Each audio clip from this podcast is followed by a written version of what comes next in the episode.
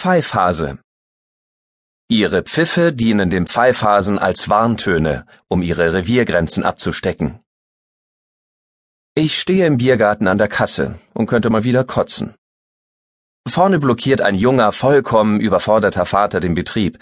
Zwei Maßkrüge in der einen Hand, ein Teller Spareribs in der anderen, eine große Brezen am Unterarm und an den Unterschenkeln je ein kleines Kind. Die typische arme Sau Mitte 30. Er meint es sicherlich gut, will nicht die Fehler machen, die sein Vater und so. Dass ihn die Gesamtsituation jetzt schon an den Rand eines Herzkaspers bringt, würde er niemals zugeben. Gerade hat er die Maßkrüge abgestellt, legt sich Daumen und Zeigefinger an die Lippen und macht das widerlichste Geräusch der Welt. Er pfeift. Wenn jetzt noch ein Hund kommt, dreh ich durch. Doch da hetzt schon eine Frau in seinem Alter durch die Reihen, wild ein Geldbeutel schwenkend. Ich weiß auch nicht, warum er und seine Frau sich die Aufgaben nicht so einteilen können, dass sie mit den Kindern am Tisch wartet, während er wie ein vernünftiger Mensch das Essen holt. Heute scheinen Eltern grundsätzlich anders zu funktionieren als in meiner Kindheit. Es geht inzwischen mehr darum, der Welt zu zeigen, wie geduldig und unspießig man seine Kids behandelt, die, und das kann man gar nicht oft genug betonen, im Kindergarten und mit den Spielsachen, die für ihr Alter empfohlen werden, komplett unterfordert sind. Meine Abrechnung mit den verkorksten Vätern, die unserer Generation entsprungen sind, interessiert das Mädchen vor mir aber sicher nicht. Also die junge Frau. Ich sage immer Mädchen auch zu Frauen über 30, das ist sicherer, da ich das Alter von Mitmenschen nicht mehr schätzen kann. Die Gabe geht verloren, wenn man keinen Bezug mehr zum eigenen Alter herstellen kann, wenn man sich selbst acht Jahre jünger vorkommt, als man ist, bis ein ein acht Jahre jüngerer sieht, oder noch schlimmer, eine acht Jahre jüngere. Trotzdem will ich das Mädchen ansprechen, einfach nur so. Den Versuch ist es wert. Sie ist nicht zu gut aussehend, könnte vielleicht etwas abnehmen. Alles an ihr ist irgendwie so mittel, bis geht schon. Genau mein Typ. Das ist mal wieder so ein Moment, der einen zweifeln lässt, ob man wirklich Kinder haben sollte. Sprichst du mit mir?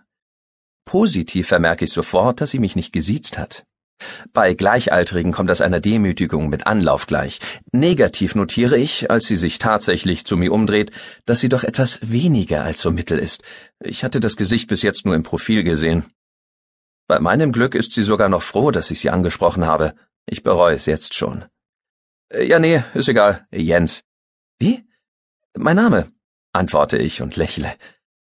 Und was hast du davor gesagt? Jetzt lächelt sie ebenfalls, runzelt dabei die Stirn und schaut schlagartig wieder einigermaßen okay aus. War ja klar. Ich spreche mal wieder die mit dem unzuverlässigen Aussehen an. Und da ich das Gespräch begonnen habe, bleibe ich dran. Man weiß ja nie, ob am Ende das Okaye oder doch das nicht so gute Aussehen überwiegt. Natürlich birgt das gewisse Risiken, man kann schlecht mit seiner Freundin Schluss machen, bloß weil man festgestellt hat, dass sie leider die meiste Zeit nicht ganz so gut aussieht, wie man sich das anfangs eingebildet hatte. Gerade im Frühstadium einer Beziehung sollte man lieber einmal öfter hingucken. Und hier, naja, ungewiss, aber mit Potenzial. Vielleicht finde ich sie nach der ersten Maß sogar echt ganz gut. Ich meinte, dass der Typ da vorne mit den Kindern, also, dass es schon krass ist, was man heute als Eltern. Schon klar. Für dich ist das ein Grund, keine Kinder zu bekommen, genau. Für mich ist es mir die Möglichkeit, dass da ein Typ wie du rauskommen kann. Mit einem total unangebrachten Überlegenheitslächeln wendet sie sich ab und geht zu einer anderen Kasse, an der ein paar Menschen weniger stehen. Sie war jetzt ja nicht sonderlich schlagfertig oder geistreich, nur grundlos böse. Ich habe keine Ahnung, warum mir Frauen so oft derartig feindselig begegnen. Gut, die hier wird einen Kinderwunsch hegen und einfach nicht den Partner finden, der ihn ihr erfüllt, was aber auch kein Wunder ist, wenn sie sich gegenüber den Kerlen, die in Frage kommen, sprich Männern wie mir, so abweisend verhält. Wirklich. Dabei liegen wir schon im obersten Bereich von dem, was sie überhaupt erwarten darf. Ich meine, sie sieht aus wie eine durchschnittliche Angestellte bei einer Versicherung, Bank oder einem Energiekonzern.